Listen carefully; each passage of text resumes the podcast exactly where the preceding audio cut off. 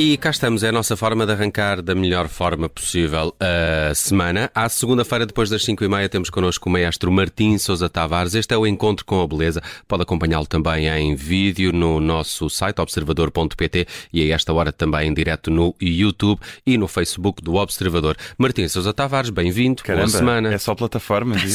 Multiplataformas. Estás em todo lado. Este próprio programa não é multidisciplinar também? Qualquer Sim, coisa hoje em dia é é, multidisciplinar. também é. Interseção disciplinar, não é? Como esse A palavreado. semana que agora- passada foi um polímato. É verdade. Aí, depois foi. Hoje, então, eh, que adjetivos é que eu posso arranjar aqui para a pessoa que trago? Eh, muito bom. acho, que ele é, acho que ele é incrível. É uma história de vida muito inspiradora. Hoje vamos falar de Irving Berlin, que é. Tinha um outro nome, não é? Exatamente, ele nasce com, com outro nome. Embora ele seja conhecido como o pai do cancioneiro americano, ele não nasce nos Estados Unidos, ele nasce no Império Russo, na cidade de Tyumen, que fica lá bem para o meio de- do vasto Império Russo, nos Montes Urais, e hum, nasce com o nome Israel Beilin.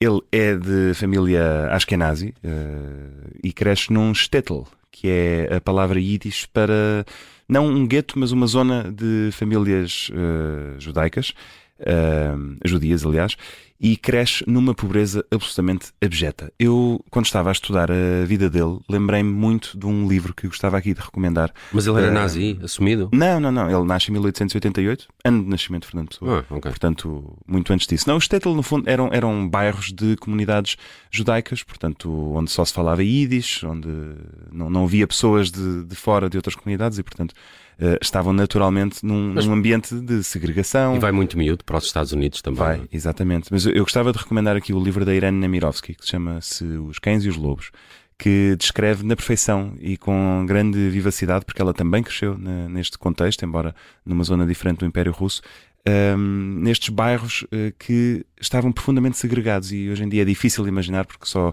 conhecemos eh, assim, no mainstream a narrativa dos guetos já em contexto da Segunda Guerra Mundial, mas bem antes disso no Império Russo era normal haver os pogroms, que eram purgas, no fundo a polícia entrava por ali, partiam os vidros todos, entravam nas casas das pessoas, levavam o pouco que elas tinham Que simpático. e portanto o nosso Israel Berlim cresce mesmo em contexto de pobreza abjeta. É mesmo uma coisa ah, miserável. E quando ele tem 5 anos, ele vai mudar-se com a família para os Estados Unidos. A família primeiro sai e vai para, para os Países Baixos e depois dali apanha um paquete e vai para os Estados Unidos como, como um êxodo grande que havia, não só da Rússia, mas de todo o lado na Europa. E portanto ele é um dos muitos que passam pela famosa Ellis Island, onde passa por todos aqueles testes e tem de fazer uma quarentena e tudo mais. E depois, a família instala-se em, em Nova York e estamos a falar de um miúdo que tem 6 anos, atenção, e é tudo a trabalhar. Ele vai logo para a rua vender jornais, portanto é um herdina.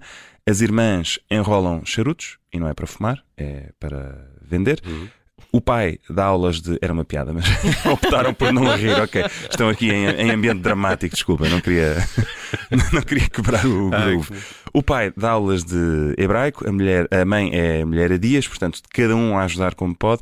Só que isto dura pouco. O pai morre passados poucos anos e, portanto, o filho órfão, aquilo que já estava mal, fica ainda pior. E ele, de certa forma, sai de casa e começa a dar com a boémia e a frequentar os cabarés e os bares e, e tudo. Cuidado com as companhias, já sabemos para onde é que isto vai dar. Portanto, ele às tantas está a servir à mesa em, em clubes onde se cantava e atiravam-se as pernas ao ar, com essas coisas todas, e ele gosta imenso daquele mundo e até parece que tem jeito, então começa por osmose a aprender a língua, a aprender as melodias, a aprender estas tradições, e depois do bar fechar, ele ficava sozinho no piano, assim com um dedo espetado, a picar umas notas e a tentar sacar do ouvido as músicas que tinham sido cantadas naquela noite. E parece que até tinha jeito para a coisa, é claro, episódio clássico, a certa altura alguém o ouve e pergunta-lhe, "Ouve lá, mas isto é teu, ou não sei o quê. Hum, Estudaste E ele, música? Exatamente. Ele, ele na verdade, eh, começa a entrar no, no mundo do entretenimento, mas não a escrever música, a escrever letras para outros compositores, até que, a certa altura, para ele entregar uma letra, o, o editor diz-nos: Olha, esta, nós só lhe pagamos se você entregar a letra com a melodia também. Portanto, ele lá inventa uma melodia qualquer e começa também a escrever melodias. Em 1911, quando tem 23 anos, de um dia para o outro, ele consegue um smash hit, uma coisa extraordinária, que é a música Alexander's Ragtime Band, põe toda a gente absolutamente maluca. Portanto, ele Uh, em 24 horas consegue o sonho americano. Passa de um desconhecido, de um tipo miserável que está a servir à noite, para autor de uma música que põe toda a gente a dançar. Mas toda a gente ao nível de haver jornais conservadores que alertavam para o perigo desta música. Ou seja, se vocês começam a dançar isto, epá, está tudo Nunca mais perdido, param. isto o país vai, vai tudo por água abaixo, não sei o quê. Bom, ele rapidamente uh, se torna rico e vai tornar-se sócio fundador do Teatro Music Box na Broadway, que ainda existe e que, do qual vai ser sócio até ao fim da vida. E como disse, é o pai do cancioneiro americano. Ele tem uma lista de mais de 1500 canções, muitas delas são standards que todos conhecemos e que são boas individualmente, mas que vão sendo revisitadas ao longo dos anos, trazendo novas camadas à mesma música. Por exemplo, com esta Alexander's Ragtime Band, a música é de 1911, portanto, na década de 10 está o original a bater. Na década de 20 temos a Bessie Smith, que na altura era a artista mais conceituada a fazer o seu cover desta música. Na década de 30 é a vez do Louis Armstrong, na década de 40 é a vez de Bing Crosby, na década de 50 é a vez de Ray Charles. Portanto, os Vai anos vão passando. direitos também. Exatamente, a verdade é essa. Ou seja, os anos vão passando e só uma música de 1500 vai tendo sucessivos hits. Portanto, não há maneira do homem não se ter tornado uma pessoa de um imenso sucesso. O Gershwin diz que foi ele quem abriu o caminho para o estilo americano. De resto, o Gershwin também é descendente de famílias russas que também emigraram no mesmo contexto. E o Jerome Kern, também autor de muitos standards, diz que não há um lugar para ele na história da música americana na medida em que ele é a história da música americana. E portanto, vamos ouvir aqui uma música extraordinária que é o Putting on the Ritz, na versão, uma de muitas famosas. Hesitei entre trazer Ella Fitzgerald ou esta, mas optei por esta, que é pela voz e pelo sapateado de Fred Astaire. Nada menos.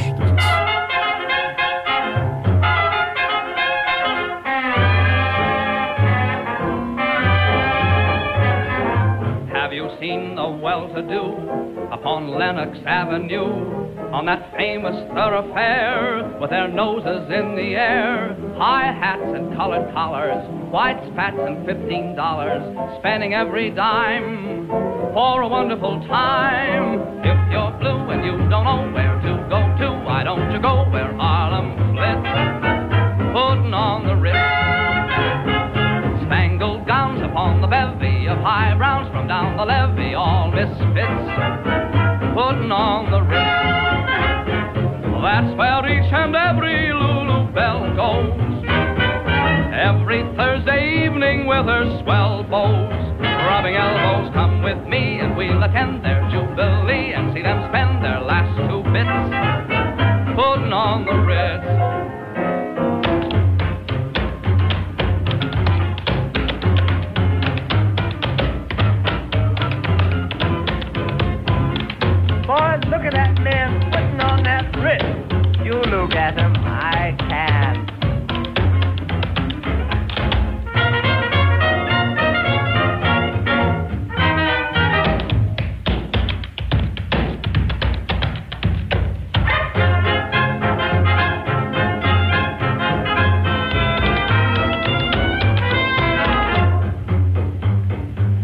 you're blue and you don't know where to go to, why don't you go where Harlem fits?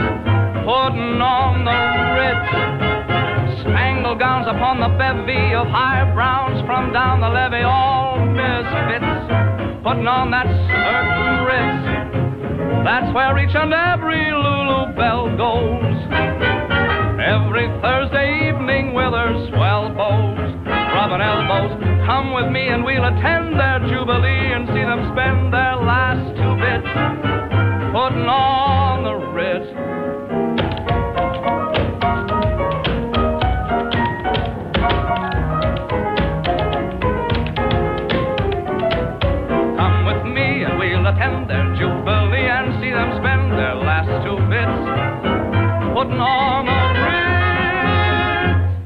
E aqui está a versão de Fred Astaire. É verdade. Estava aqui a, a ver que há uma, há uma versão de um holandês de 1982 desta mesma canção É possível. em synth pop eh, e que o VH1 considerou a número 53 entre É os possível. 100 maiores One Hit Wonders dos anos Mas, 80. mas sabes o que é, que é mais engraçado? É que o Berlim ainda viveu para ver essa versão. Porque Sim. ele viveu sim. até à idade provecta de 101 anos. O que é incrível, ele nasce em 1888, portanto, quando o fonógrafo está a dar os seus primeiros passos e morre no tempo do CD. É incrível, é como o Manuel Oliveira, né, que nasce no, Sim, no sim. cinema preto e branco e morre no E cinema não teve digital. uma vida fácil, pelo menos. Não, mas há uma, há uma história muito engraçada sobre ele, que é ele nunca soube ler nem escrever música Isso é e nunca incrível. soube tocar piano ao certo. Ou seja, apesar dele tentar picar ali umas notas outras, ele já era adulto, nunca teve aulas, nunca nada. Portanto, toda a música que vinha da cabeça dele, ele precisava de alguém para a escrever. E às tantas, ele torna-se tão rico que Uh, manda fazer um piano específico para ele, porque ele dizia, e isto sem vergonha nenhuma, até chegou a dizer isto na televisão, que só aprendeu a tocar nas teclas pretas, que são menos. é como alguém que só sabe escrever com um terço das letras do alfabeto, no fundo. E portanto, para tocar música com diferentes tonalidades, ele mandou fazer um piano transpositor, que tinha uma espécie de uma alavanca, em que as teclas pretas passavam a corresponder às teclas brancas, no fundo. Isso é uma coisa meia complexa. E eu acho isto extraordinário, que é o homem, de facto, contra tudo e contra todos, com todos os handicaps, até educativos, porque ele nunca foi à Sim, escola, claro. nunca teve educação nenhuma, conseguiu eh, impor o seu gênio e sempre com esta humildade de gozar consigo próprio, que é também uma das características mais divertidas do humor eh, judaico, acho eu, que é este auto-humor, auto-escárnio, e portanto há vídeos dele em que ele goza com ele mesmo diz: "Ouça, Eu nunca aprendi a tocar, eu só sei tocar nas teclas pretas. auto- auto- Exatamente, mas pode ver aqui estas alavancas que eu mandei fazer e portanto eu consigo tocar qualquer é uma das incrível. minhas músicas. É. e, e, enfim, e, e passa a ter muito mais valor. Não é? Muito Eu acho que sim. Ficamos mesmo. a conhecer Irving Berlin e o seu sonho americano, um verdadeiro sonho americano de Irving Merlin, eh, aqui trazido ao encontro com a beleza desta semana com o Martim Sousa Tavares. E, e subscrevam também a newsletter É do Martim Sousa Tavares, A Música na Minha E Cabeça. agora vou fazer sapateado daqui para fora. Sai, sai às terças ou às quartas? Sai às terças-feiras. Às terças-feiras. Amanhã há a nova newsletter do Martim Sousa Vamos Tavares embora. no Observador. Até para a semana, Martim. Até para a Obrigado. semana.